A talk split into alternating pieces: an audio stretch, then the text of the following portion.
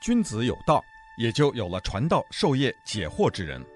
欢迎收听《授之有道》节目，听王寿之教授为你解读天下事。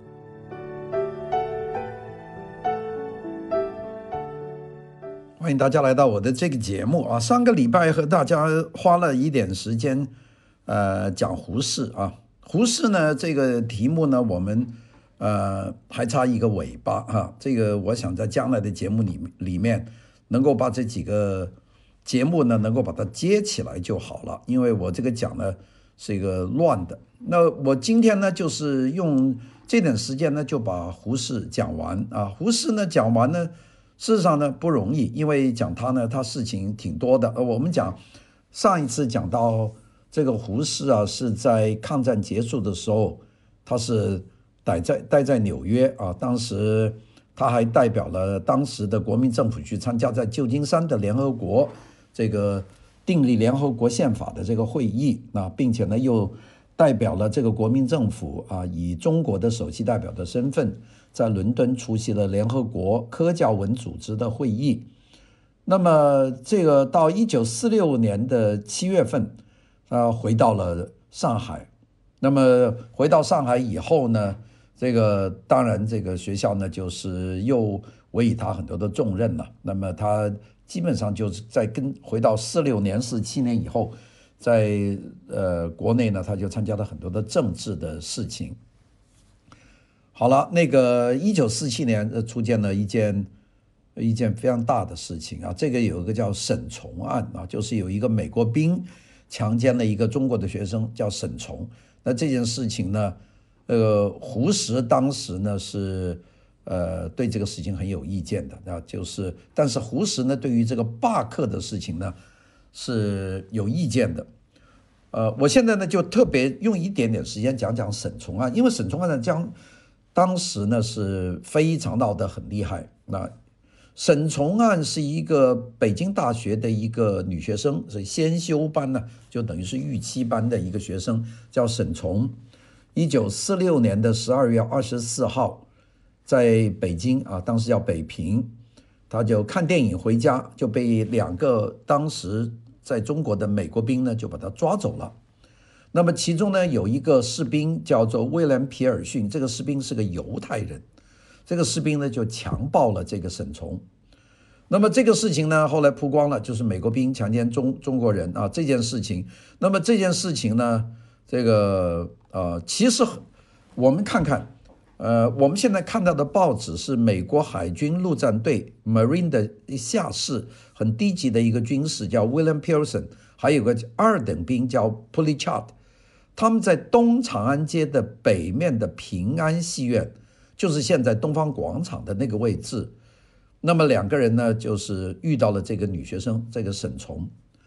沈从呢很年轻，那个时候沈从是一九二八年生的啊，当年被美国兵强奸，那是十九岁啊。他住在表姐的家里面，那么所以呢，这个就是这件事情。这个强奸犯呢，就叫 William Pearson 啊，这个人，这个人二零零一年就去世了。这个人我们等一下会讲这个沈从案。那么当时这件事情，那个两个人在东方广场就把他强奸了，就把这个沈从。当时北京的一个报纸，北平的叫《北方日报》，就说在那个前一天，就是在那个晚上，他就说今夜洋人狂欢。妇女请不要出门，就有这这一条报道。因为十二月二十四号是圣诞节的狂欢夜啊，所以说美军很多嘛，在中国就是要大家不要出门。那么，并且呢，里面担了这些事情啊，就是说有美国驻军的这些外国的地方，或多或少总会发生封号案，特别是圣诞夜，因为这些洋这些美国兵啊，他吃喝了酒啊，他就就做。那么。这个沈从案呢，后来呢就就变成一个很大的事情。胡适在里面呢，他是呃反对这个这个停课的啊，就是说当时很多学生采取罢课。那我们先讲讲这个沈从案，因为这件事情呢是触动我们的这个反美情绪的一个很重要的事情。沈从呢当时十九岁，住在哪呢？住在北京的这个甘雨胡同十四号。二十四号晚上八点半钟，他就走过东长安街的，就在东长安街的那个平安戏院看电影。这个平安戏院现在没有，现在东方中心嘛，就是这个王府井入口的地方有个电影院。那么就被两个两个美国兵就把他挟持，就拖到美国使馆的这个墙下面，在露露天的冬天嘛，那其中就被这个皮尔逊·威廉呢就强奸。那么，所以呢，通过这个求证呢，就证明这个强奸发生了。所以这个事情，这个出来以后，那个到一九四七年的一月一号呢，十二月二十四号晚上作案，到一九四七年的一月一号，那么这个报纸呢都见报了。那么见报以后呢，这个呃中国呢就出现了很多大学就示威游行啊，这个上海。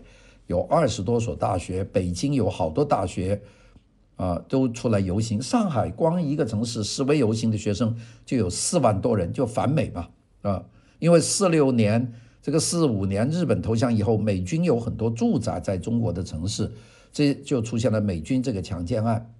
那么，所以呢，这个当时的要求呢，就要求美军撤出这个中国，那个呃一个强奸案。引发到要整个美国撤出中国。一九四七年的元月一号，全国都发生了这个大规模的这个示威游行。那么这个事情搞大了，到一月二号，但是蒋介石呢就召见了两个人啊，一个就见了美国驻华大使，就是司徒雷登啊。我讲过这个人，这个人曾经是美国的。呃，在中国的一个长老公会的学校叫做燕京大学，就 Peking University 是那个校长。那么到战后呢，斯特雷登呢就做了美国的驻华大使。当然，另外一个人呢就是傅斯年啊，傅斯年我们以后会单独的讲这个人，一个大学者。那么蒋介石又听这两个人的意见，就说怎么处理。那么这个因为这个事情已经闹成了一个非常大的一个事件，那就是说从。呃，沈从事件就开始发展到这个全国的反美的运动。那么反美运动呢，就是要求美军撤出去。那么这个事情隔了一段时间，呃，那个一月四号，这个国民党政府的行政院呢，就对这个国民政府的教育部，并且呢对各军政机关发出指示，说这个。这件强奸案呢，是美国一个士兵的私人的这个罪行啊，这个不能够因为这件事情影响到中美两国之间的友谊啊，这个所以呢，就是要制止各地的这个支持沈从的事件。那大家知道，这个像皮球一样，凡是事情你越压呢，它就弹得越高。所以呢，这个呢就开始闹事了。那我们就看看这个。这件事情是怎么样？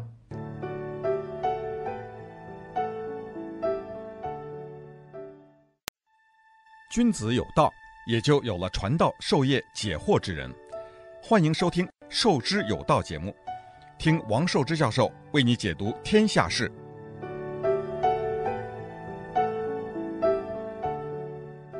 我们知道呢，这个沈从的这个事情是闹到很大了。这个闹得很大呢，就是呃要宣判了，那么所以呢就是开始到，因为这是一个涉及到一个美美国兵了，所以涉及美国兵，所以呢这个就开始呢就在北京的警察局七分局立案，那么跟着呢就是要想办法要进行这个判案，那么这个美国呢这个就是要交给这个中美联合法庭。去审，那么最后呢，这个呃，美国的海军法庭呢就公审了沈从案件啊，就公审这件事情。这件事情呢，这个后来判了，大家知道沈从案是判的，判了多少呢？就是到一月呃十十二月一九四六年的十二月二十四号强奸，呃一三月份美国军事法庭判处。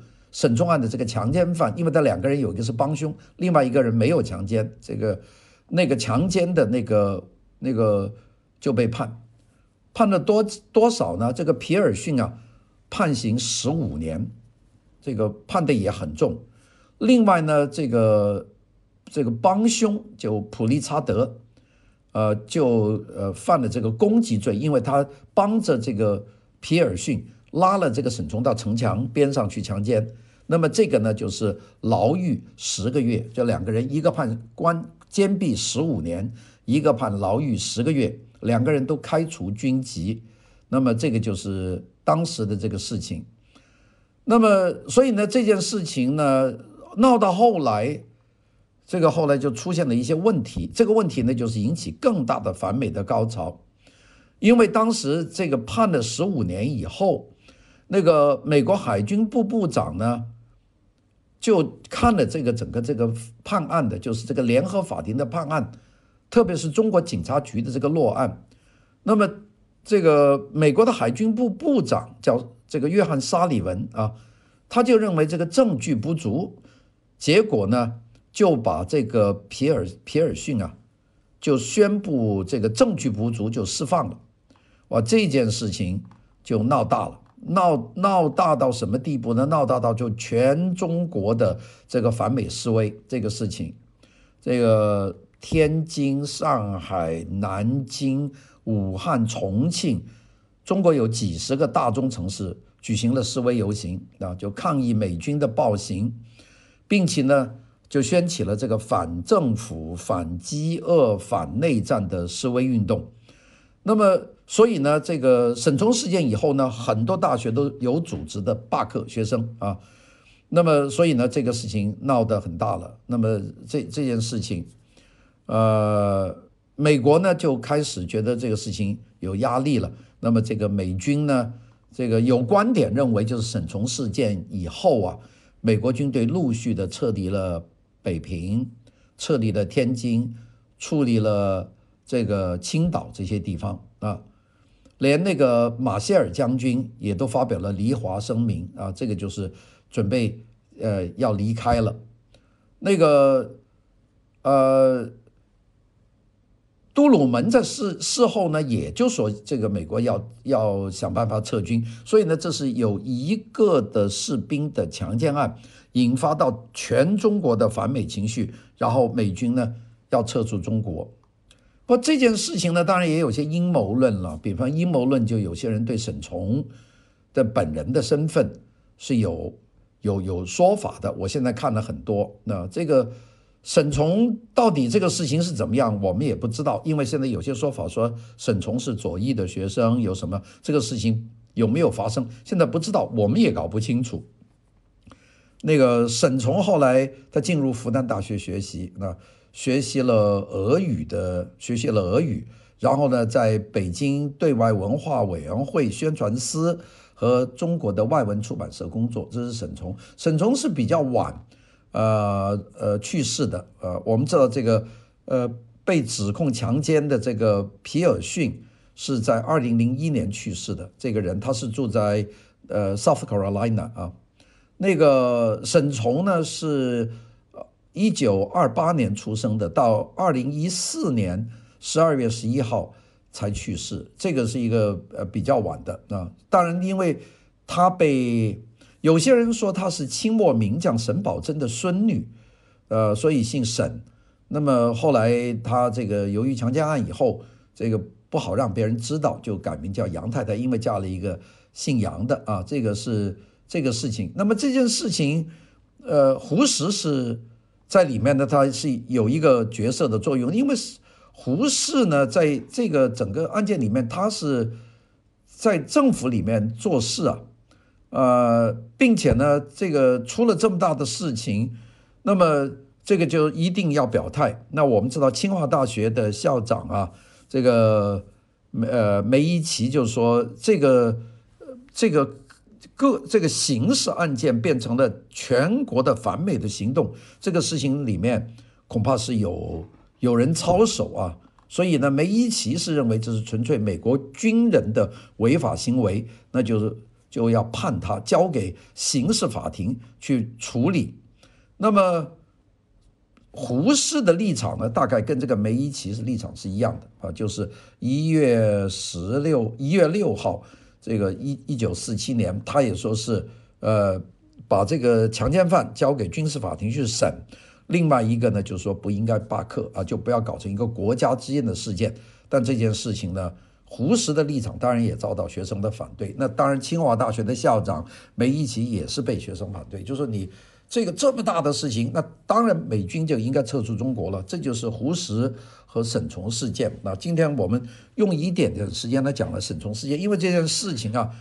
后来，现在一讲到一九四七年这个反美呢，那个原因就是沈从，就是由于美国这个列这个下士啊强奸了一个中国的女孩，叫这个沈从，就这么一件事情。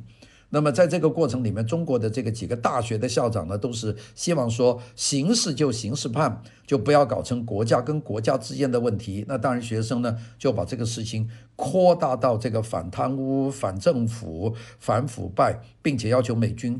这个撤出中国，那么当然最后美军也就撤出中国了。这件事情联系起来，那胡适在里面呢，是被学生认为呢是扮演了一个这个非常低级的一个作用。呃，胡适这个时候其实已经是卷入了很多政治的这种纠纷了，他其实过得并不愉快，但是还是继续在做啊。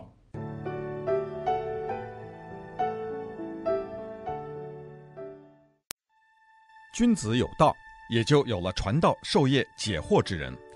欢迎收听《授之有道》节目，听王寿之教授为你解读天下事。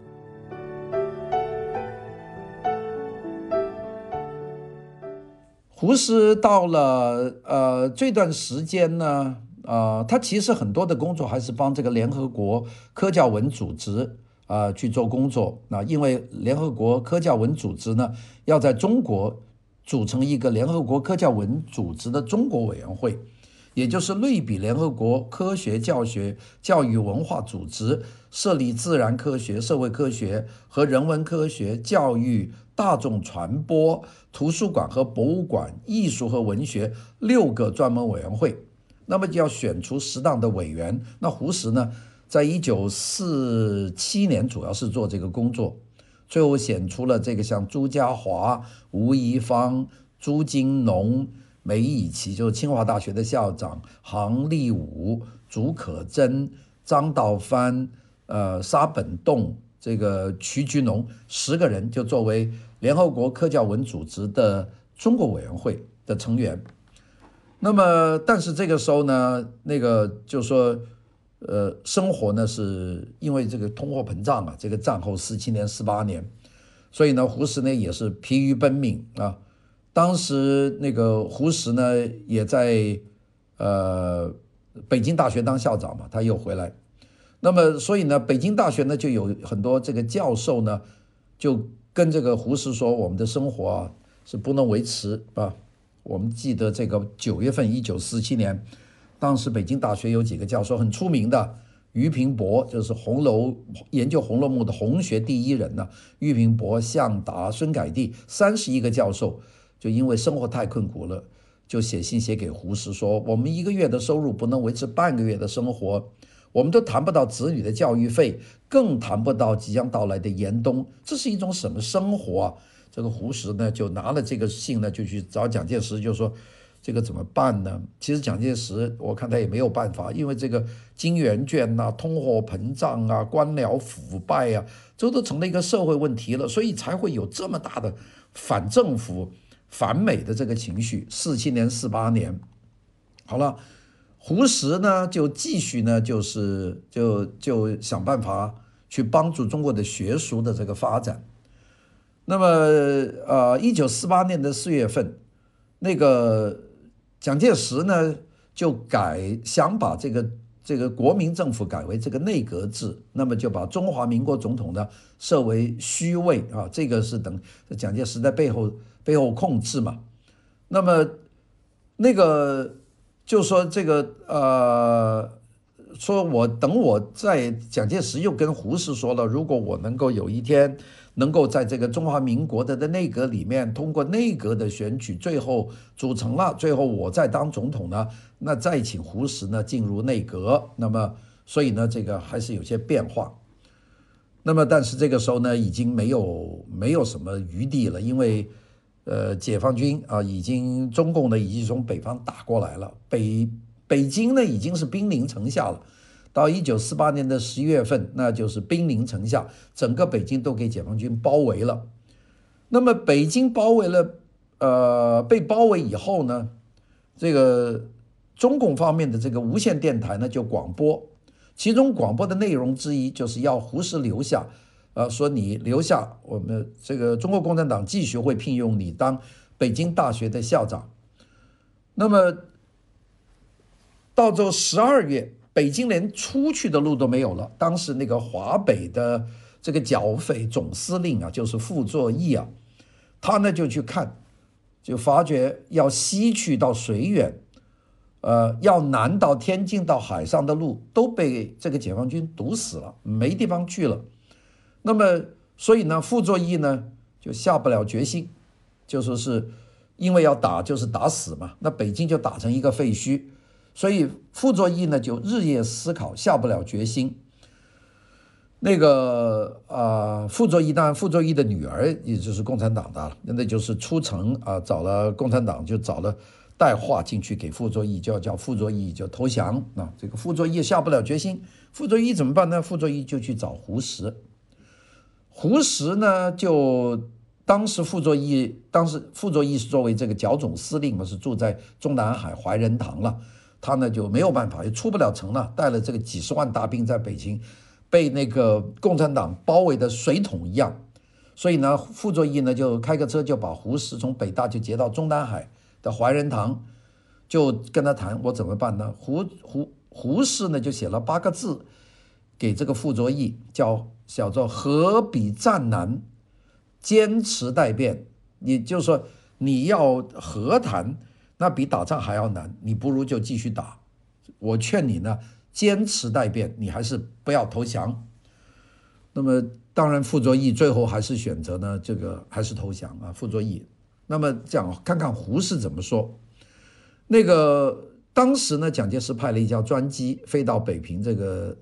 南苑机场，就是把几个学人呢就接走啊。这几个人有胡适，有陈寅恪，有钱思亮、李济、劳干，就把这些人呢就送到了南京。先到南京，因为当时首都在南京。到了一九四八年的十二月十三号，那么这有几个人呢就来接这个呃。到南京又来接这个胡适，胡适是个大人物了。先是派飞机从这个被包围的像水桶一样的北平，把胡适呢就运出来，运到了南京。当然还有陈寅恪这些人。那么然后呢就叫他们继续南下啊。当时十二月份，当时有朱家骅、傅斯年、郁大维、陈雪屏。那么他们呢在南京呢就接这个胡适南下。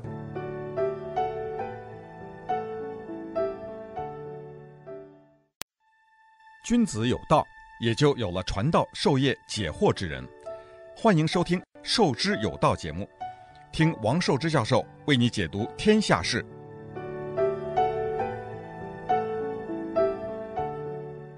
那个胡适呢就没有办法了，那个因为他觉得胡适是觉得北京大学我丢不下，我从北京已经跑到南京了，已经是很丢人了，那我不能再再管了。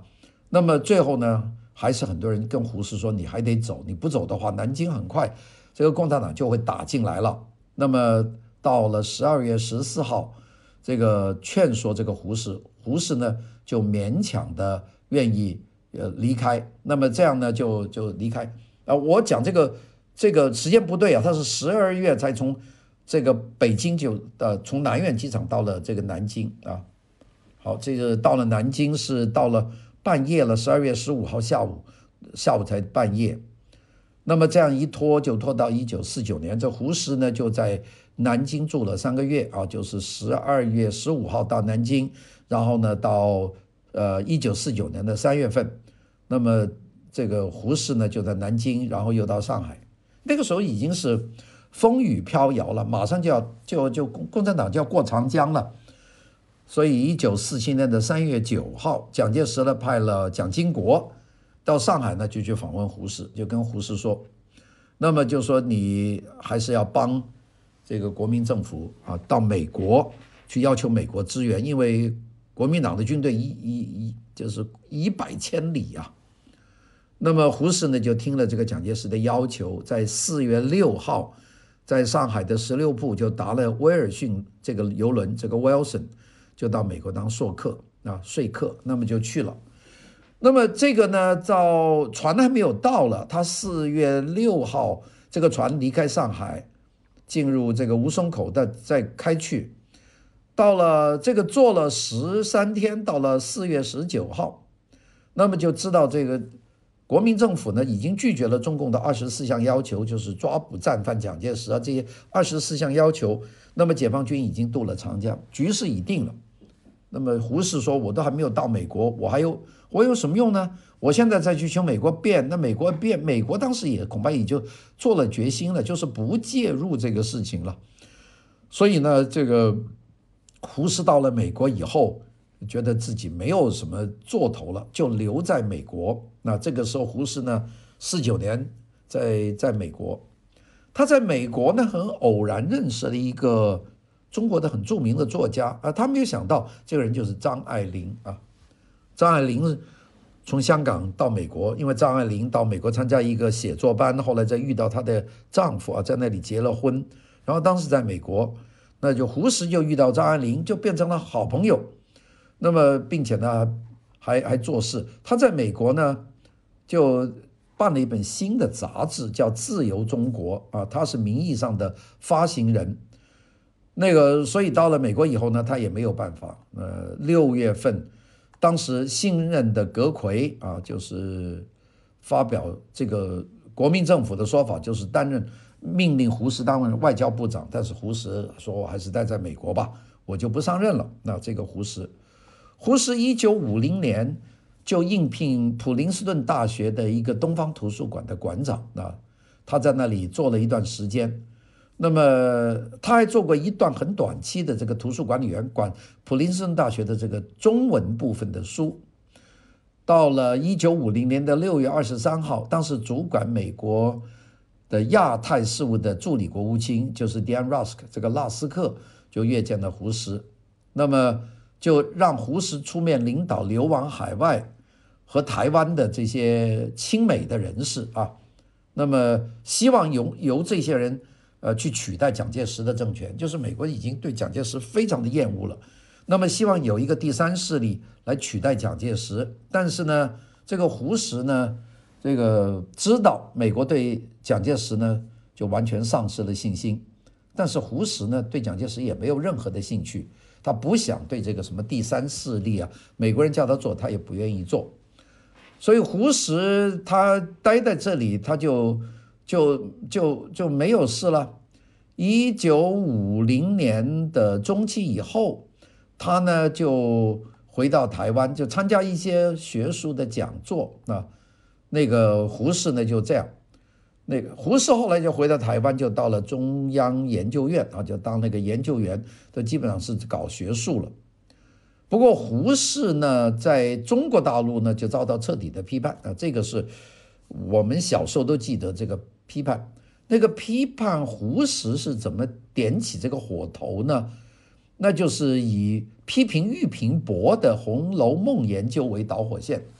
其实那个运动批判俞平伯，主要是批判。胡适的运动，因为胡适的那个实用主义啊，多研究问题，少谈主义，这个运动跟大陆的这个要旗帜鲜明的这个主义呢是完全不同的，并且为了批判胡适呢，这个三联出版社在大陆的就出版了这个《胡适思想批判论文汇编》，是有八本。那么这个胡适呢，当时。一九五四到一九五五年这两年呢，胡适呢，他又从台湾又回到美国，他又把这八本书都找到了。他呢，就是讲了看了很多的东西，他就就说到底为什么会批判我呢？就找原因。他在这里面呢，就对自己就大陆为什么说他这个错那个错，要集体批判他呢？他还做了很多自己的这个笔记，这个是事后我们才知道的。好了。这个胡适从一九五十年代在大陆呢，就是进行大规模的清算啊。胡适学胡适呢，还是自己有这个这个经验。他后来说：“他说，我觉得世界上两三百年以来有一种公开的趋向，就是朝科学、朝民主的方向上走，朝新的科学方法走。”他说：“那个时候和我的朋友陈独秀在《新青年》上发表文章，拥护德先生和赛先生。我表述过这样的话。”把这个抽象的名词人格化，把它看作人是最容易引产生错误的，容易人格化，容易人格化呢就容易偶像化，就德先生、赛先生。他说这样的偶像化就会盲目崇拜。他说当时呢，我跟陈独秀说，这个没不要搞德先生、赛先生，就是科学与民主。但是陈独秀呢，他就不知道科学是一个方法。民主是一种生活习惯，是一种生活方式，所以这个讲了这件事情。但这个胡适呢，就就继续在这个美国、台湾之间走来走去。呃，胡适这个在台湾呢，他继续这个，因为他出版人嘛，在自由中国的出版人呢。那么胡适呢，他当时呃做了很多事情。但是呢，这个自由中国的杂志的负责人叫雷震啊，这个雷震呢，他就筹备这个自己组一个党，那胡适就没有参加，但是都是鼓励这个雷震说可以啊，你在这个台湾你组织一个一个党派是可以的。后来呢，就闹出了这个雷震事件啊，这个雷震事件呢，就是蒋介石大怒，说你这个雷震自由中国，你居然在台湾。你这个搞搞这个党派活动，就是要反党，就搞出雷震事件。那个蒋蒋介石呢是极为的震怒，就是要把这个雷震呢，这个白色恐怖，这个白色恐怖呢就不得了了，抓人呐，并且呢把雷震下狱啊，那个雷震在监狱里面写的文章啊都不行。谢谢大家的收听。